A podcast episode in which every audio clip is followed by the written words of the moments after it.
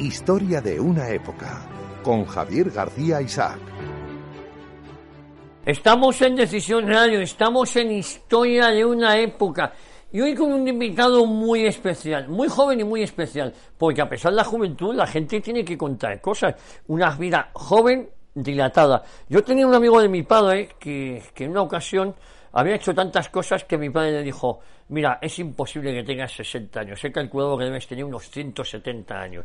Y esto eh, puede ser aplicable a mi amigo Josué Cárdenas. Josué, ¿cómo estás? Buenos días. ¿Qué tal, hombre? 170 no lo sé, pero, algunos me dicen que por ahí que por ahí ando, que soy el Benjamin Button, que voy para atrás. Cuando yo le decía a algún amigo de aquí, de la casa, de la emisora, del equipo de redacción, me preguntaban, ¿a quién vas a entrevistar para instruir en una época en esta semana?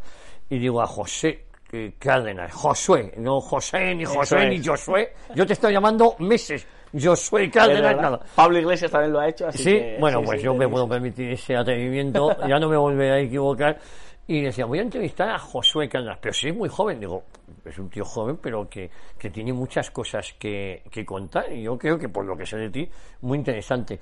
Eh, bueno, hoy jugamos en casa. Eh, Josué Cárdenas es colaborador de esta casa. Eh, trabaja en 7NN y, y, todos los días prácticamente participa en La Boca del Lobo, los lunes como tertuliano y el resto de días con sus famosas crónicas que empezaron en Castilla y León y que a muchos de ustedes, a mí concretamente, nos enamoró. Nos enamoró la gracia, nos enamoró esas crónicas y también ahora todas las semanas desde el Congreso de los Diputados nos cuenta de primera mano eh, qué es lo que allí está pasando. Eh, para nosotros es un inmenso honor, un inmenso placer contar con Josué Cárdenas, además de que Josué también tiene un programa en esta casa, que son Las Voces Rebeldes. Correcto, correcto. Yo, más cosas ya. Yo, para mí, de verdad que mm, a veces eh, lo vivo y el día a día no te hace disfrutar de lo que estás haciendo, aunque lo disfruto muchísimo. Pero todavía no soy consciente de la suerte que tengo de participar de este proyecto, de participar eh, contigo, Javier, que para mí eh, eras un referente, eras una persona en la que me podía eh, fijar periodísticamente, y de repente estoy aquí contigo, pudiendo charlar, considerándote mi amigo, poder participar de esta casa. Siendo mi amigo, efectivamente, participando de esta casa, de este proyecto, que me motiva muchísimo, porque ya no es algo de, fichar, de venir, de hacer mi crónica, no, no, no, yo le veo a esto una manera que tengo de servir a mi país, de servir a España, cada uno lo puede hacer de una manera. Decía Voltaire que unos la sirven con la bayoneta y otros con la pluma. A mí me ha tocado hacerlo con la pluma, en este caso no con la pluma, sino con el micrófono, y estoy encantadísimo de apoyar este, este proyecto y de trabajar en 7NN como, como lo hago. Fíjate, Josué, eh, yo comentaba en alguna que otra ocasión eh, que hacemos un periodismo de trinchera, un periodismo que va más allá del beneficio económico, que por supuesto tenemos que vivir, pero que esto no está pagado ni con dinero. Es decir, el, el estar en esta trinchera no está pagado con dinero, porque te estás jugando todo y sobre todo porque tú y yo, concretamente estamos hablando de ti, estamos ya con una significación política que es muy difícil encajarla luego. Es decir, que en este sector no vamos a salir, a lo mejor no queremos salir, porque yo sería incapaz de hacer otro tipo de periodismo. ¿eh? Claro, es que no todo es el dinero. No, no. Javier, la verdad que en la época en la que vivimos se nos ha enseñado, se nos ha educado en lo que todo es material, todo hay que hacerlo por un interés, por el interés de quiere Andrés, pero había una anécdota de Santa Teresa de, de Calcuta en el que un embajador estadounidense iba con ella y entonces, eh, bueno, pues le veía el embajador estadounidense abrazar a leprosos, abrazar a gente que estaba muy mal y decía el embajador estadounidense, dice, yo ni por un millón de dólares haría esto. Y le dijo Santa Teresa, ni yo tampoco. Es que realmente esto no es cuestión de, dinero, esto es cuestión de estar motivado con un proyecto que va más allá de todo lo material, que que realmente estamos en la defensa, no con una bufanda, no, no, desde el punto de vista de a ver qué beneficios sacamos, a quién le podemos pillar, a qué institución podemos sacarle algo, no, no, no, es un periodismo, como muy bien has definido, de trinchera, de pelea, que estamos significados, yo esto eh, hablaremos luego de los orígenes y tal, pero era algo que me causaba muchas dudas, cómo me voy a significar, cómo tal, ah, yo no tengo ningún problema, porque al final a quien me debo es a la audiencia, y hay una audiencia que está harta y que está cansada y que ama este país, por lo tanto, yo voy a estar con ellos y yo creo que nunca nos va a faltar, nunca nos ha faltado, tú Javier eres más testigo de ello que yo por, por los años que tienes más, pero yo creo que nunca nos va a faltar. Fíjate que en, en momento, en esta charla amistosa que vamos a tener a lo largo de todos estos minutos, eh, eh, yo he tenido momentos de mucha dificultad, momentos en los que me he quedado eh, en el aire, momentos en los que uno, yo no me dedicaba a esto, esto era para mí un hobby, pero momentos en los que uno quema las naves, ¿no? Quema las naves y no hay vuelta atrás, ¿no? Y, y en ese no hay vuelta atrás resulta que te echaban de sitios donde yo además pagaba por hacer radio, ¿no? Yo, yo pagaba y encima me echaban, pero eh, tenía muy claro que era, era esto o nada, o, era este periodismo o, me dedicaba a la mensajería o a lo que fuera, ¿no? En un, en un momento eh, determinado. Eh, fíjate, tú, tú decías que te habías fijado en mí, pero yo también me había fijado en ti. Eh, esto, esto, y, pero desde el primer momento, ¿eh? desde el primer momento, tú estudias periodismo, naces en Salamanca, eh, naces en una familia evangélica, corrígeme si me equivoco. Eh, por cierto, estamos de enhorabuena porque nuestro amigo Josué Cárdenas ha recibido la confirmación y la comunión. No pude estar yo en tu eh, comunión, cosa que me hubiese hecho eh, eh una ilusión, te hubiese regalado una bicicleta con, con o un Casio de esos. O un Casio, calculadora. ¿eh? Pero bueno, algo caerá, se me ocurriría una taza, ¿eh? una Biblia contada para jóvenes. ¿eh? Sí, sí, sí, son los regalos que me hicieron. ¿eh?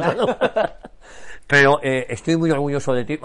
No, no hace falta que te lo diga, pero, pero eh, naces en Salamanca, la tierra de mi padre. Sí. Y, y... una puntualización, nazco por cuestiones de trabajo de mi padre, nazco en Valencia. En Valencia, Nazco en Sagunto, pero una cuestión de con cuatro meses ya nos vamos para Salamanca. O sea que, como decía aquel, no es donde se nace, sino donde se pase o donde se hace el bachillerato. Y yo pací y hice el bachillerato en Salamanca. y soy salmantino absolutamente. De Sagunto no tengo nada, o sea, ni tengo familia, ni tengo nada allí. O sea que soy salmantino de pura Bueno, mi madre en Almería y estuvo un año en Almería.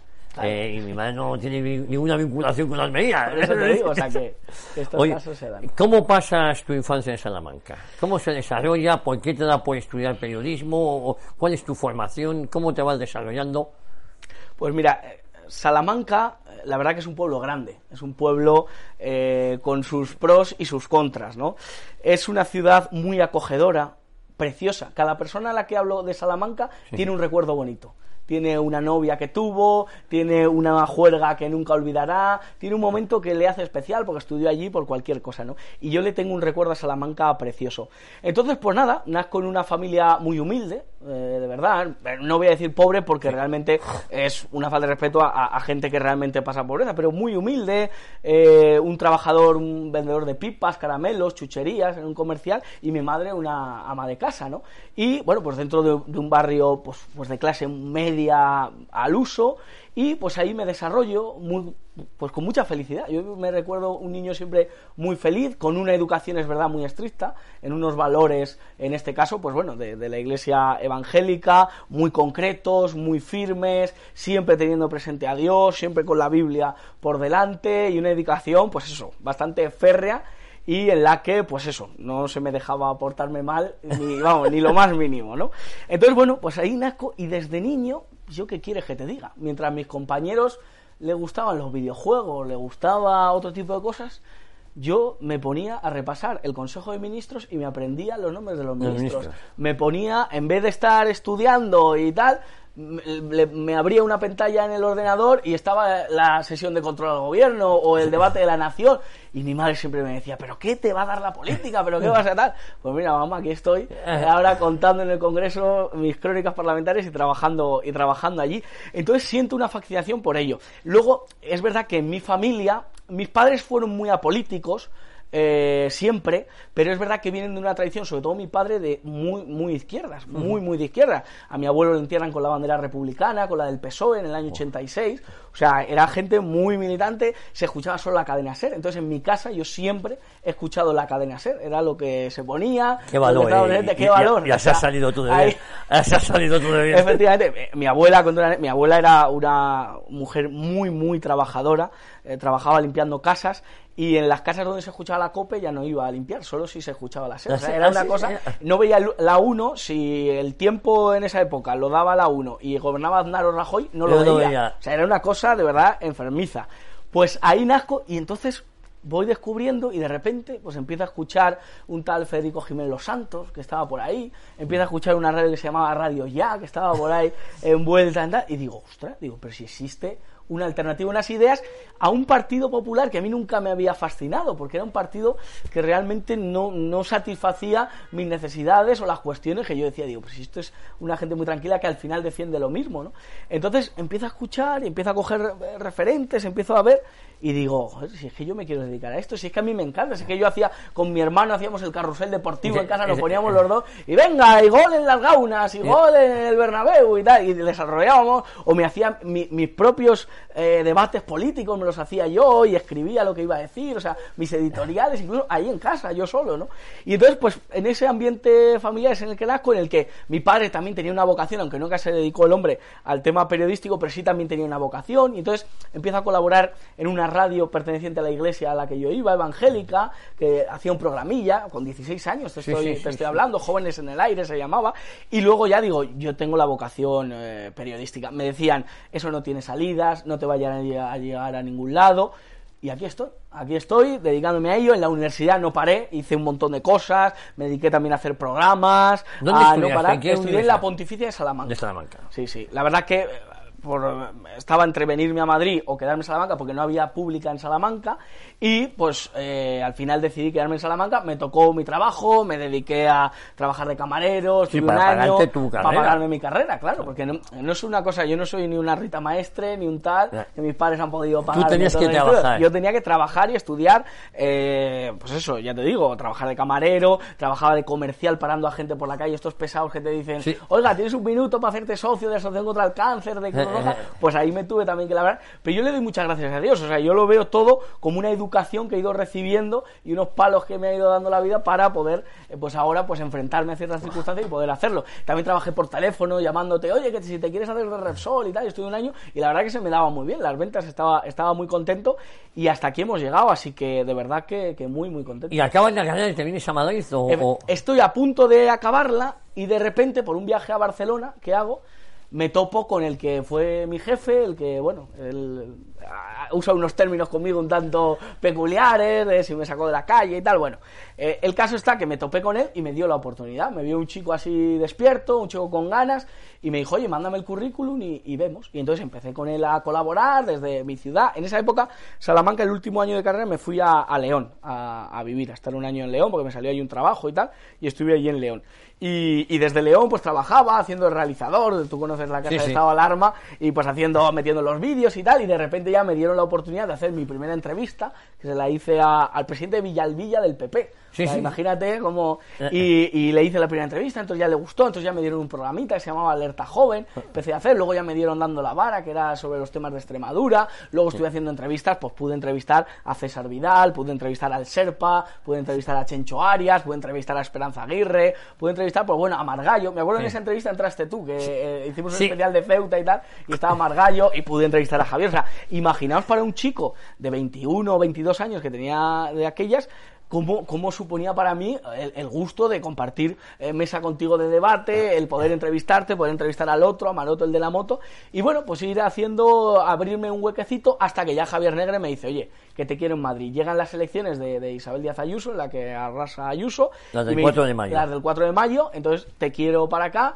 paso toda la campaña por aquí, de arriba para abajo, de Getafe, Alcobendas, de Alcobendas. Coincidimos en varios. Eh, Coincidimos en varios actos. Y, dice Javier, te quiero, te quiero conmigo. Entonces ya me dedico, me trae aquí a Madrid.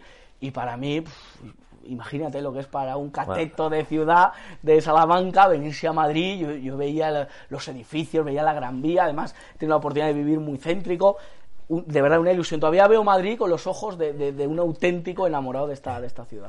Oye, y, y, luego de ahí eh, hay una televisión naciente, un proyecto también muy interesante, que es, eh, tú y yo ya nos habíamos conocido en estado de alarma, yo participaba y participo de vez en cuando, y, y, y, tú y yo ya nos conocíamos, y en ese momento eh, das el salto a la, a la televisión. En el, a finales de agosto del año pasado, a Javier Negre le conceden la oportunidad de entrar al Congreso de los Diputados y de darle la. Bueno, es verdad que, fueron tus eh, apoteósicas, tus. Efectivamente. Eh, Entonces, claro, yo creo que no sé, eso habría que preguntárselo a él, pero él me mete ahí en el Congreso como, a ver qué hace este chaval. A ver, oye, le suelta allí, le va a hacer ilusión, se va a hacer unas fotitos y tal. Y un día me topo, le hago una pregunta a Pablo Echenique y bueno, pues me contesta por veterinario y me dice, eh, tú no eres periodista. Sí, eh, tú fuera, la extrema fuera, derecha que- fuera. La, la extrema derecha fuera. Y entonces yo pues le respondo y digo, oiga, no seré periodista porque usted lo diga. Usted tiene el deber de contestar, me tiene que contestar. Eso se hizo súper viral, la Sí, gente sí. tal. Y me suena el teléfono un día y me llaman de la nueva televisión, del nuevo proyecto de 7NN. Entonces, claro, yo me quedo prendado y digo, para adelante, o sea, para adelante, yo tengo que estar presente en este proyecto que concuerda con mis ideas, que me da la oportunidad de hablar en libertad, que me permite seguir trabajando aquí en el Congreso, y voy para allá. Y entonces, en una reunión, tú imagínate, es que poneros en mi lugar, una reunión con Fernando Paz, que yo le tenía una admiración, pero vamos, eh, Y no, le conocía, no le conocía. Sea, yo le conocía de los debates con Pablo Iglesias, Sí. de la admiración que le tenía. Yo me acuerdo de la universidad, porque esto hay que contarlo, que yo hacía trabajos en la asignatura de historia que teníamos allí en la carrera y citaba a Fernando Paz, citaba a Pío Moa y me los tachaban. Me decían que esos no eran historiadores. Eran historiadores. En la Pontificia de la Manga. O sea, os contaría muchas anécdotas de cómo me abrieron un expediente porque pusieron la bandera LGTBI en medio de la universidad y yo la cambié y puse la de España. Y me abrieron un expediente por hacer eso.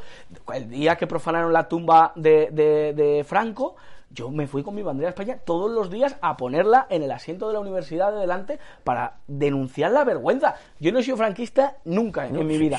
pero que me, pero, pero, pero, pero he dicho, Pero- pero bueno, ¿cómo es esto? O sea, mi bisabuelo estuvo ocho años en la cárcel porque fue capitán de la República. O sea, que es que no, vamos, es que nadie me puede acusar de nada. Ahora bien, reconozco lo que hay. Y yo llevé mi bandera a España porque digo, se han cargado España. Se han cargado Del- aquel que salvó a España de un desastre absoluto. Y por lo tanto, esto no se puede consentir. Bueno, pues yo iba a la universidad y ponía en el asiento la bandera de España. Bueno, tú imagínate lo que podía. El día que a Bascal, que le llamaban fascista, le llamaban nazi, saca 52 escaños, le lleno la pizarra de pegatinas a la profesora de fotos de Abascal. O sea, era un poco tocapelotas, pero era muy llanero solitario, eso sí, Sí. es verdad. Entonces animo a todo aquel que nos está viendo que en su provincia se sienta llanero solitario, que no, que no pare. O sea, Que no que pare. siga, que continúe, que, que tiene decisión radio para poder escucharla cada mañana, cada tarde, cada noche y poder sentirse identificado. Que ahora tiene siete nenes. Entonces, claro, cuando veo a Fernando Paz, Gonzalo Altozano, que le admiraba muchísimo, eh, Marcial Cuquerella, o sea, en una reunión, Elena Berberana, en una, en una reunión ahí rodeándome y diciéndome que me quieren, digo, madre mía. Y entonces, claro, pues, pues la verdad que me dolió, porque es verdad que me dolió, pero cambié pues, pues un humilde canal de YouTube que hace la labor que hace por una televisión que es la que ahora pues me da la oportunidad de hablar en libertad y de contarle a la gente eh, lo que pasa. Bueno, y luego eh, hilamos con eh, yo a ti, cuando ya empezamos nuestras colaboraciones, fue en esa campaña de que yo le estoy agradecido a 7NN que nos permitió que te llamáramos, porque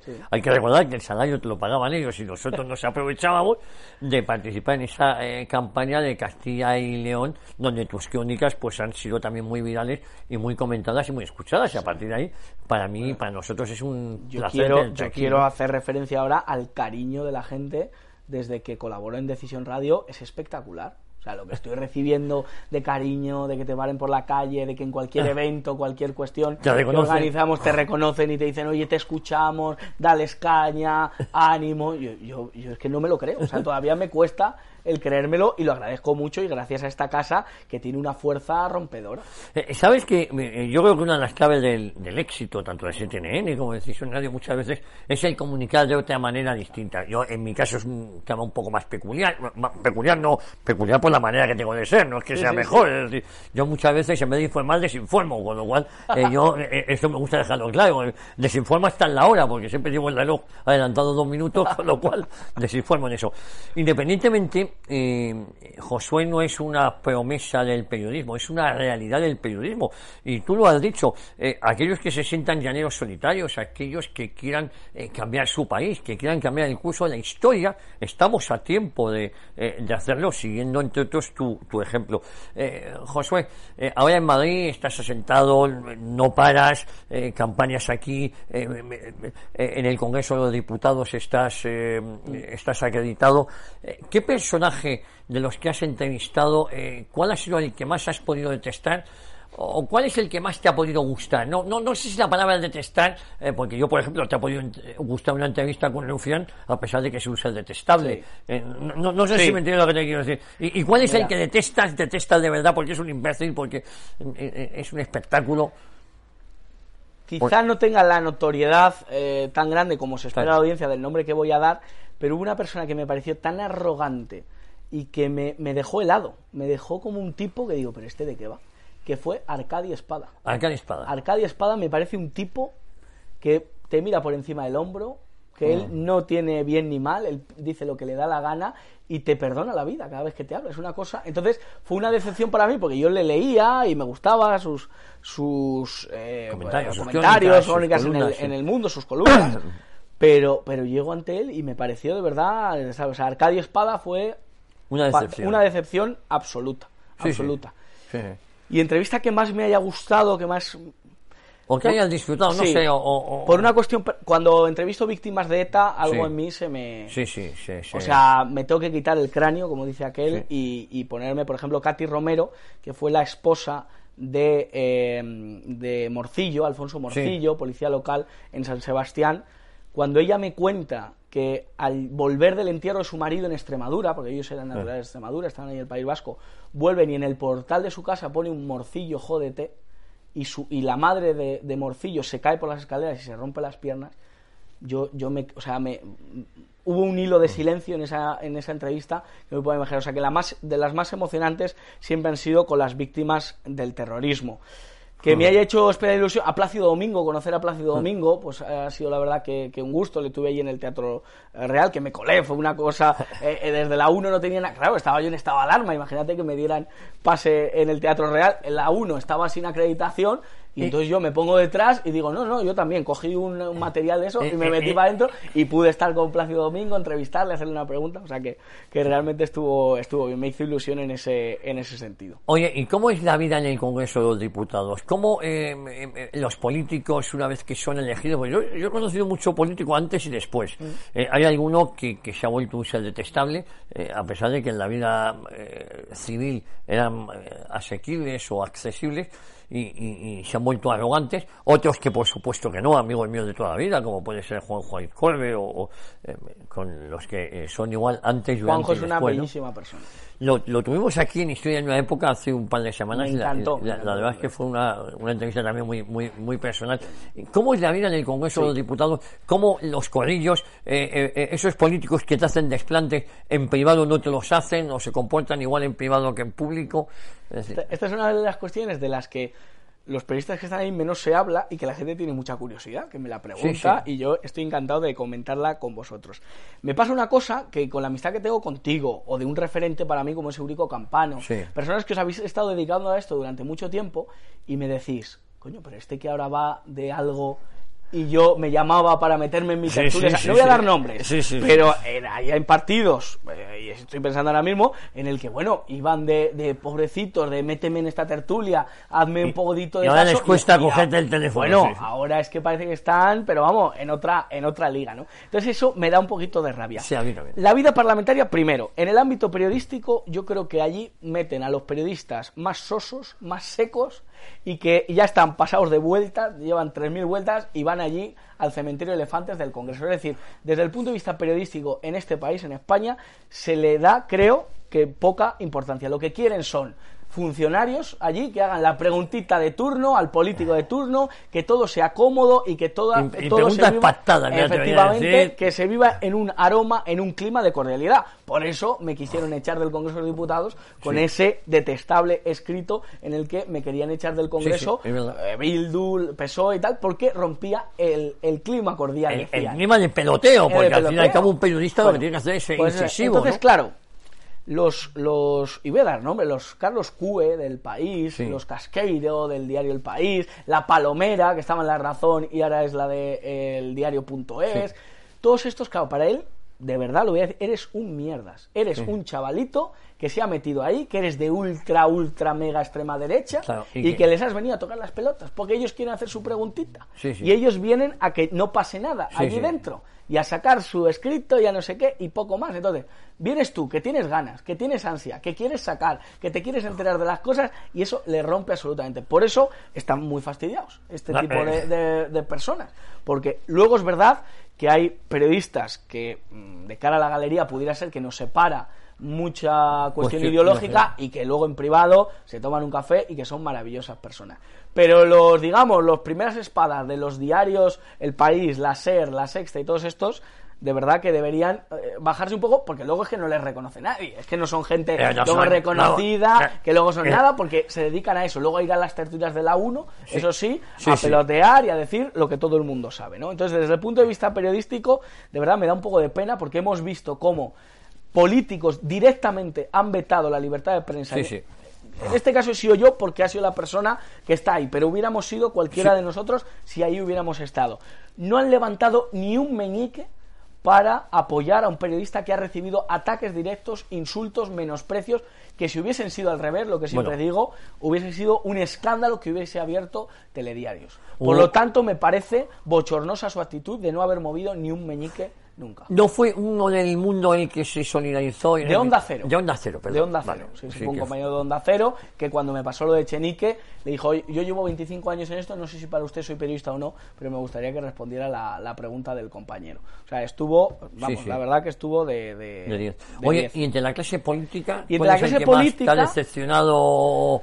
O no decepcionado, sino si son a mí, antiguos. Javier, sí. a mí, Javier, me da muchísima rabia que yo, por ejemplo, los martes, que son la junta de Sí. portavoces, la rueda de prensa, que es el día que no puedo hacer la crónica, Sí, sí, porque porque estamos metidos ahí, cada cinco minutos está viendo rueda de prensa. El desde las 9 de la mañana hasta más o menos la una, yo ya no hablo de cuestiones ideológicas. Yo hablo de que desde las 9 de la mañana hasta más o menos la uno, hasta la una, solo hay partidos que quieren destruir España.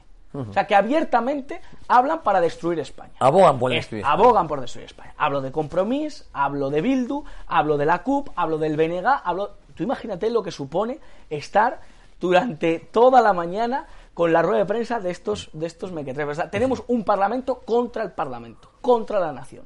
Tenemos un parlamento en el que hay un montón de grupos que no quiere decir que España sea más de izquierda por eso, sino que como están tan divididos y al final hacen el famoso Frankenstein, que ahora desde por Andalucía dicen que es maravilloso el personaje de Frankenstein, yo creo que ni se han leído la novela. Ah, ahora les encanta. nada. Efectivamente, es una cosa, eh, más vampiros son, yo creo, pero bueno, el caso es que es una pena que eso se produzca. Por lo tanto, claro, tienes unos políticos que, que han insultado a 7NN, que nos han maltratado y que, como digo, es muy cansado, muy cansino el estar toda la mañana recibiendo eso. Y luego, durante los pasillos, pues evidentemente, yo lo digo, la relación que tengo con ciertos políticos al final es personal, pero no es de compradeo ni nunca No, me no. hacen el No, hacer una pregunta incisiva. Yo le he hecho preguntas a Iván Espinosa de los Monteros que han sido muy incisivas y muy a que Vox aclare su posición sobre ciertas cosas. Yo le he preguntado a Cuca Gamarra cosas muy duras. Es verdad que no tengo relación con Cuca Gamarra, ¿no? Pero eh, con políticos del PP me llevo muy bien, con políticos de Ciudadanos también. Es decir, que el equipo de prensa de Partido Popular y Ciudadanos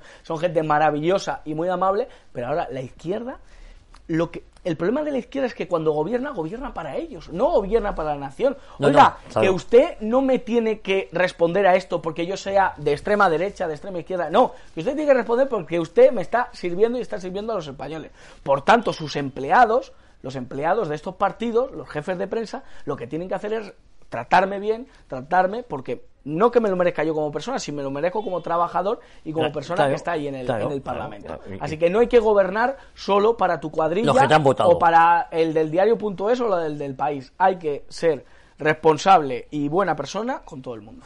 Oye, eh, tú tienes una formación, una muy buena formación. Muchas veces la formación no es la que te da la universidad, es porque te has Bueno, preocupado. eh, he tenido de- que desaprender todo lo que me Es- eso es lo que te iba a decir, que muchas veces la universidad en vez de enseñarte lo que te, te, te, te vuelve loco y, y todo lo contrario. Tú, Tarumba, tarumba. eh, tú te tienes que formar eh, a través de tus fuentes, a través de, eh, determinados libros que decides leer.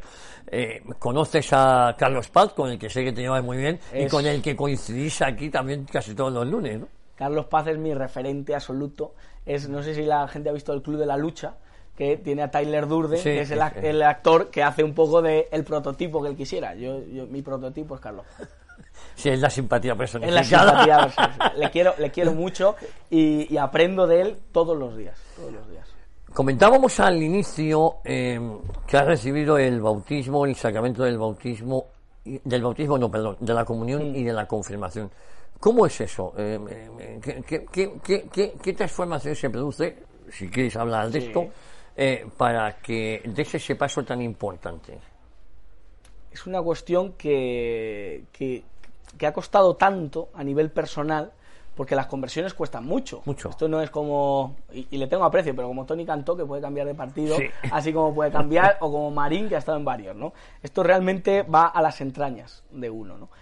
Entonces, yo, como os contaba, nazco en el seno de una iglesia, de una iglesia evangélica, de una familia evangélica, en la que la educación es muy férrea, en la que se me enseñan serie de valores, y que yo abandero, ¿eh? Yo era una persona absolutamente convencida de mis convicciones, de aquello que, que la iglesia evangélica me enseñaba. Y a mi alrededor yo veía un catolicismo bizcochable, galleta, Sí, sí. eh, Sí, vainilla almibarado. absoluta, almibarado, pero absolutamente. O sea, unos compañeros que se decían católicos, pero que ninguno compartía nada, nada de los valores católicos. ¿Por qué? Porque les habían dado en el misa unos catecismos horribles, unos catecismos Agenda 2030 Claro. y, y unos catecismos no- Sostenibles. sostenibles, ecologetas y todo esto, ¿no? Entonces voy creciendo, voy a la, a la asignatura de religión católica, porque mi padre prefiere que me dé religión católica a que me dé valores éticos, zapatero y toda su educación de la ley para la ciudadanía. Y veo profesores que no creían en Dios, que me hablaban de los milagros de Cristo como, bueno, son metáforas, son figuras. Y yo digo, pero bueno, pero, pero- pero este señor eh, le ha sentado mal el napal de la mañana. Sí, sí. Entonces, eh, hasta que me topo con una persona, en el y lo voy a decir porque no tengo ningún reparo de decirlo, en el contexto de Vox, eh, pues es un movimiento en el que, bueno, pues al principio, sobre todo, pues uno echa una mano, colabora y tal. Y en ese contexto eh, me topo con un amigo, que es Guillermo Pérez Galicia, que es autor de varios libros y tal, y es el primero que me dice, Josué, tú estás equivocado. Lo que tú estás creyendo son ideas que surgen en el siglo XVI, como todo el mundo sabe, de un monje agustino, Martín Lutero, que al final, en una época, es verdad que la Iglesia eh, tenía ciertos problemas y no era ejemplar en muchas cuestiones, eh, sale un tipo que empieza a defender otras ideas, pero de una manera ilegítima, rompiendo la Iglesia y sobre todo conveniéndole a ciertos poderosos que sacaron un provecho de las ideas de este monje. Sí, ¿no? sí. Entonces, claro, empiezo a leer, empiezo a investigar, me empiezo a dar lecturas tal, y yo me empiezan a surgir las dudas. Sobre todo porque a mí se me había educado en la anti-España.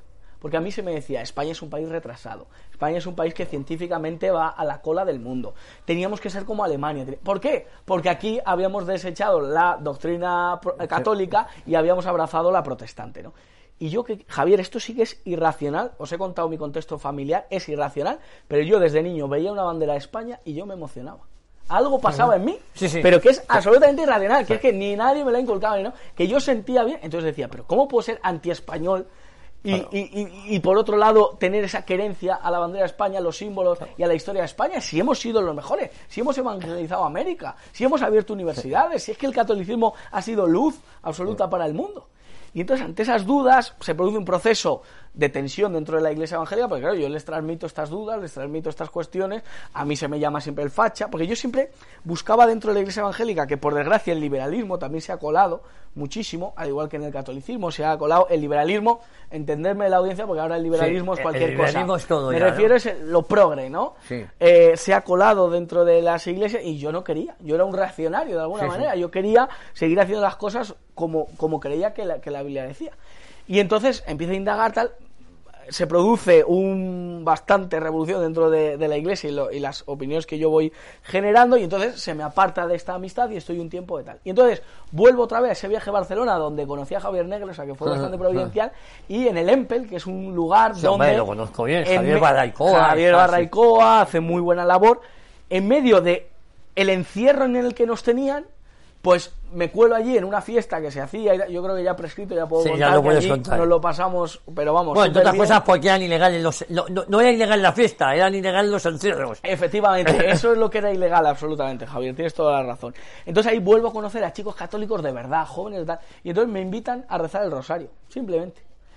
Y yo digo, Señor, perdóname si estoy haciendo algo mal, pero voy a hacerlo. Empiezo a rezar el rosario, empiezo a descubrir que tengo una madre, que esto es algo precioso. Imaginaos una persona que está 22 años sin conocer a su madre y un día se la presenta, ¿no? Entonces conozco a la Virgen María y para mí ha sido pues una revolución absolutamente del corazón, del alma, personal y a partir de ahí hay un muy buen amigo que, va, que ha sido mi padrino en, en- este mi proceso, comunión, sí. que ha sido Luis Felipe Ulecia, es una persona a la que Una quiero persona fantástica. muchísimo, que te tiene mucho aprecio, Javier, eh, lo sé, que te ha escuchado desde que él era también un Sí, mico, porque a los dos nos ha gustado la política desde que éramos niños, y eh, me regala una serie de lecturas y el mayo del año pasado decido entrar a la Iglesia Católica y a partir de ahí empezar a ir a misa tradicional, lo tengo que contar, yo a una misa que se hace en latín, que se hace por el rito que se ha hecho toda la vida.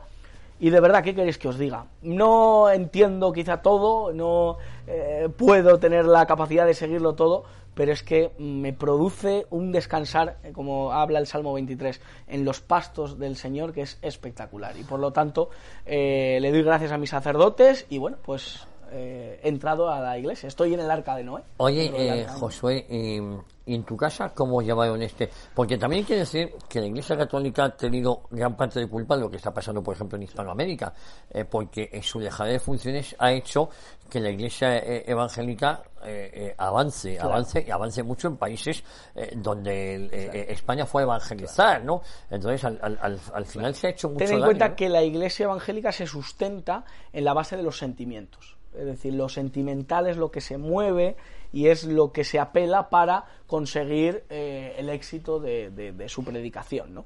Entonces, claro, en países donde el sentimiento está a flor de piel, como es, como es toda Hispanoamérica, Latinoamérica, pues evidentemente ahí eh, tiene más calado y la Iglesia Católica ha hecho una dejación de funciones entre la teología de la liberación, que fue, un error absoluto, y algo, vamos, un fracaso para la Iglesia, bochornoso, y que luego, pues bueno, temas como por ejemplo el mundo de las drogas, que también aquí en España ha afectado muy duramente, la Iglesia evangélica sí que ha dado una respuesta. Ha dado ayudas. Ha dado ayudas, y la Iglesia Católica ha estado en un segundo plano.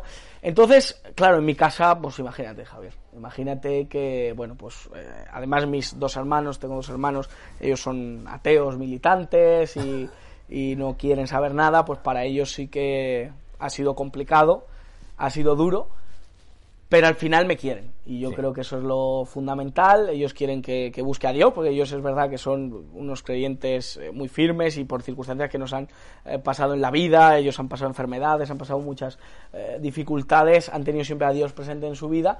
Y yo lo que deseo es que descubran al Dios de, la Biblia, de la Iglesia católica, el Dios que realmente les está, les está esperando. El Dios verdadero. El Dios verdadero, si al final no hay otra. Oye, y, eh, Josué, una de las cosas que más ilusión me hace es cuando gente de tu edad me saluda y me dice, te escucho desde hace muchos años. Claro, eso me hace mayor porque yo me siento de tu edad, entonces yo eso me pongo un poquito nervioso. Eh, digo, ¿cómo?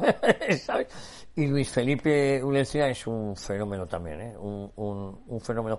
Y, y si en algo podemos influir tú y yo en, en, en la sociedad, en las generaciones, eh, pero la pregunta es, ¿Sientes que hay algo que está cambiando, que cada vez eh, este lado de la trinchera, eh, porque nosotros en cierta medida evangelizamos con nuestra eh, pluma, con nuestra voz, o en, el sentido de que estamos dando una batalla cultural que, que, que algunos no quisieron dar, que ahora desde movimientos políticos relativamente se está empezando a dar, pero, pero creo que hay, se palpa en determinadas personas que quieren informarse de otra manera y por eso acuden a medios como 7NN, ¿no? Decisión Radio. Eso es verdad.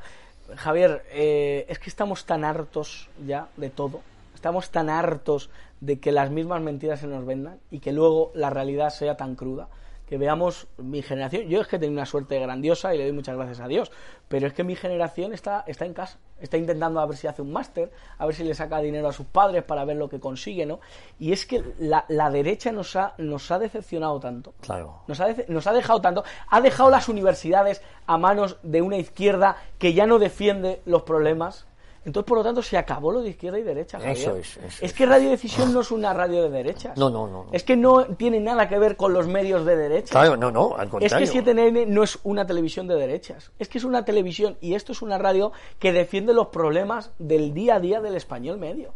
Y que por lo tanto queremos darle voz a, ello. Y es que eh, nacemos para dar voz a los que no tienen voz. Esa, ese es nuestro papel. Entonces, cualquiera que esté harto cualquiera que esté cansado, que vea que la sociedad no le da respuestas, que acuda a nuestros medios de comunicación, porque ahí es donde va a encontrar a quien le defiende, sin ponerse la venda de las ideologías que te tienen tan harto, que te hacen no ver ni a, ni a izquierda ni a derecha lo bueno que tiene una, lo bueno que tiene otra, y lo malo que tiene una y lo malo que tiene otra. Por tanto, superemos eso, y esto ya va de otra cosa, esto es globalismo o patria. Eso es, globalismo o patria. Pero fíjate, Josué, eh, la cadena COPE, eh, Cristina López Slisting, eh, se escandalizaba eh, porque el presidente Donald Trump nombraba a Dios. Y decía una frase que tú dices mucho, que Dios os bendiga. Y eso le sentaba mal a la, a la, cadena COPE. Eh, la cadena COPE le sentaba mal eh, que Donald Trump o que determinadas personalidades en Estados Unidos estuviesen en contra del aborto y, apoyaban a Hillary Clinton en las campañas electorales. Y, entonces, eh, cuando antes entendamos que esto no va de derechas y de izquierdas, que medios como CNN o Decisión Radio lo lo que defienden son una serie de valores y principios, y si quieres tú los coges, y si no, pues te vas a escuchar a otros que dicen que los cogen, pero que luego defienden opciones distintas. Claro, claro. Mira, eh, ponías el ejemplo de la Cristina este de la, COPE. Yo, en mi universidad católica, en la pontificia, hubo una vez que nos hicieron un ejercicio que era dar gracias a alguien si hubiéramos recibido el premio Nobel de Literatura cuando seamos mayores, o un premio del Pulitzer de periodismo y tal. Y yo se lo agradecía a Dios. Le digo, gracias a Dios por todo lo que... Bueno, los compañeros indignados, los profesores también. Digo, pero bueno, ¿esto qué? O sea, que le he dado gracias a Dios en la universidad, que no es en la COPLO, en el Soviet de la COPLO. No, no, en la Universidad Católica. En la Universidad Católica, que le he dado gracias a Dios, el que os, paga los sueldos, se supone. Es que es, que es tremendo, pues en la COPE lo mismo. Entonces yo me harté de la COPE, me harté, y, y, lo digo y me duele, porque son medios que durante muchos años a gente pues le han acompañado y le han aportado. Pero es que, chico, ¿qué quieres que te diga? ¿Cómo ves el panorama periodístico eh, actual? Yo hablo siempre de los panfletos, de las portadas intercambiables. Si uno coge las portadas de los periódicos, son intercambiables. Todos coinciden en ese globalismo y luego hay distintos matices en lo que se diferencian para conseguir el poder local, que sería el poder en España. Pero el resto, eh, si uno lo ve, son noticias de agencia con alguna foto, alguna editorial por aquí, pero son portadas intercambiables, ¿no? Como todo está tan decayente, porque está el cine decadente, está la música decadente, el periodismo también. El periodismo, a mí me lo explicaron como un cuarto poder.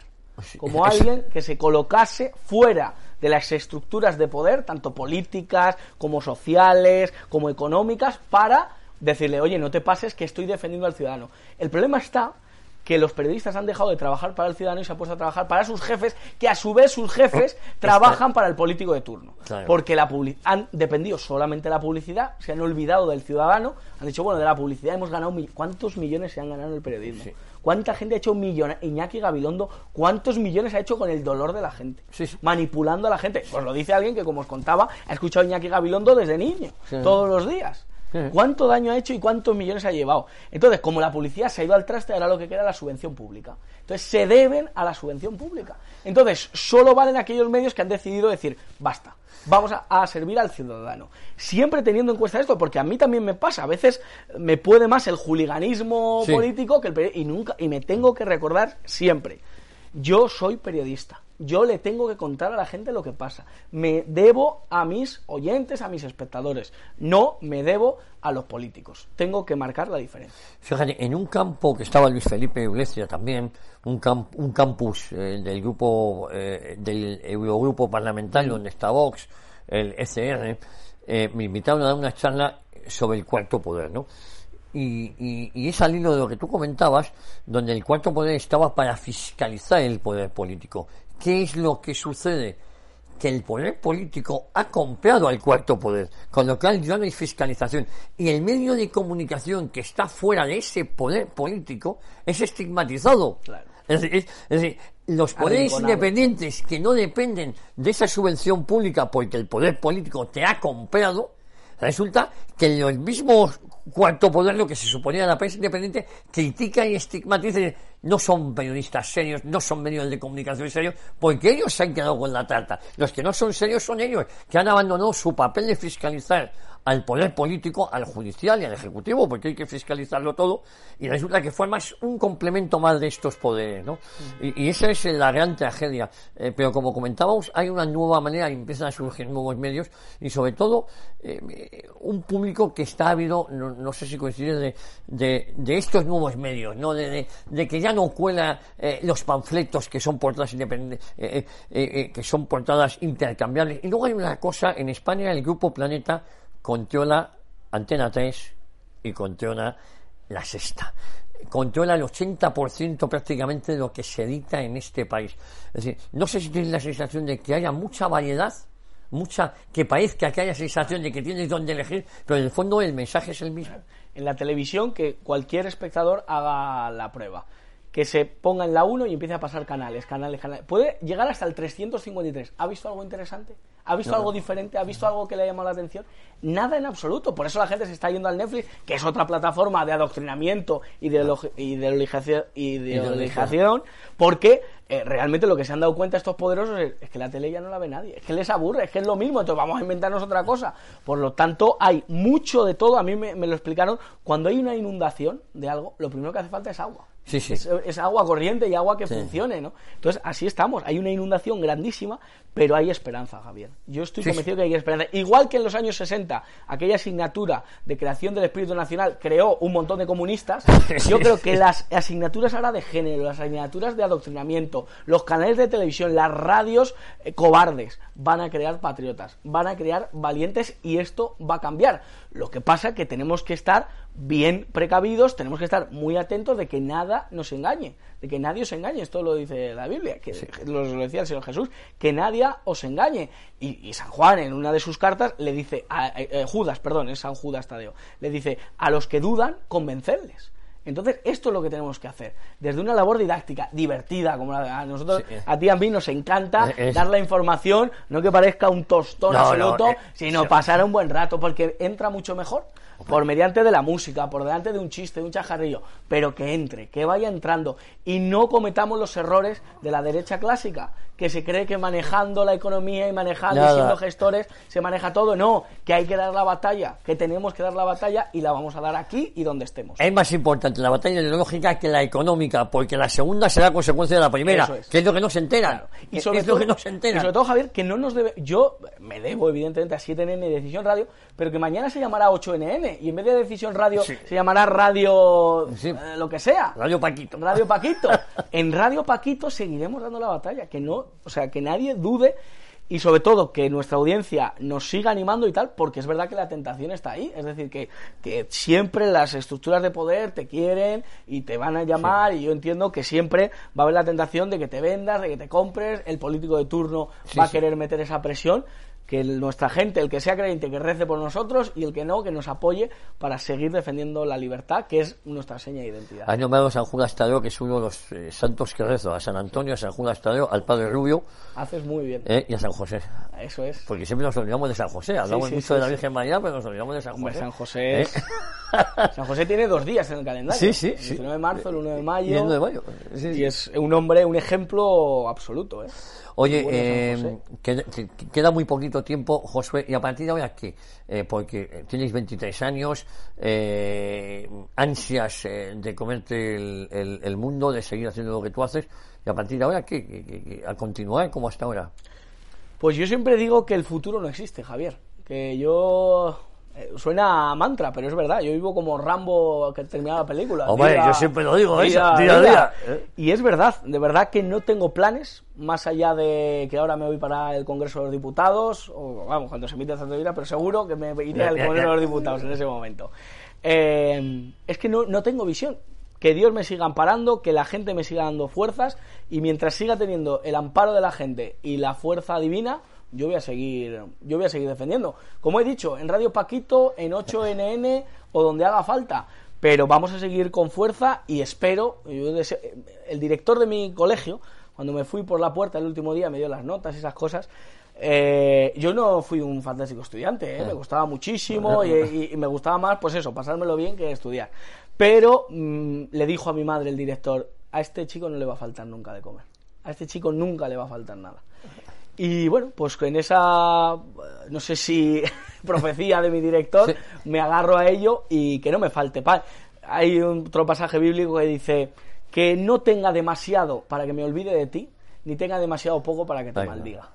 Mientras tenga pan y sustento, yo voy a seguir defendiendo la libertad y aquí contigo, si puede ser contigo, Javier. Hombre, yo, sabes que estoy encantado y yo, de que Y yo sé ¿eh? que el año que viene vamos a estar hablando y vamos a decir, joder, pues mira, pues ahora estamos llevando este proyecto para adelante. O mira, ya eh, Josué pues está en Radio Decisión a tope y sigue con 7NN y 7NN, fíjate la audiencia que tiene y Decisión Radio ya está eh. a tope. Y yo estoy convencidísimo. Bueno, pues eh, Josué, eh, no te voy a desear suerte porque lo que siempre digo, la suerte es para quien la necesite. Nosotros salimos a buscar esa suerte, pero con el convencimiento de que el trabajo trabajo bien hecho tiene sus frutos.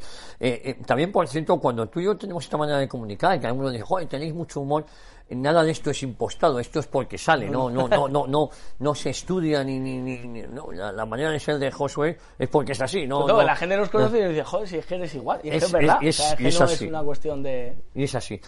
Bueno, eh, Josué, como si ha sido un placer. Tenía muchas ganas de hacerte esta entrevista. No, no, pues, ¿eh? de verdad que ha sido, vamos, espectacular. Y a todos ustedes ya saben lo que le dijo John Rambo a su coronel a la pregunta de cómo vivirá John y este le dijo día a día. Ya saben lo que tienen que hacer, vivir día a día y no creerse todo lo que escuchen. ¿Y saben ustedes por qué? Porque posiblemente sea hasta mentira. Volvemos la próxima semana, Dios mediante, aquí a Decisión Radio, a Historia de una época. Sean moderadamente buenos.